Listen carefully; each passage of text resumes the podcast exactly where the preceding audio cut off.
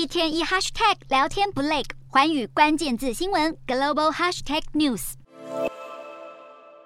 中国重庆市气温终于下降，二十九号上午解除了高温红色预警，下午也解除了高温中暑一级预警。随着四川在二十八号恢复一般工商用电，重庆的限电令也预计很快就能取消。而成都、景阳等城市的商户也已经恢复正常供电，店内灯火通明，开放空调也不受限制。四川盆地经历了连日高温干旱，如今终于迎来降雨，却马上乐极生悲。高温和用电短缺的问题才刚刚有所舒缓，洪灾就接踵而来。受到日前干旱影响，河川水量严重偏少，容易导致山西和河流洪水爆发，引发山洪地质灾害。四川省气象台二十七号下午发布暴雨蓝色预警以来，已经有至少十二万人被迫疏散。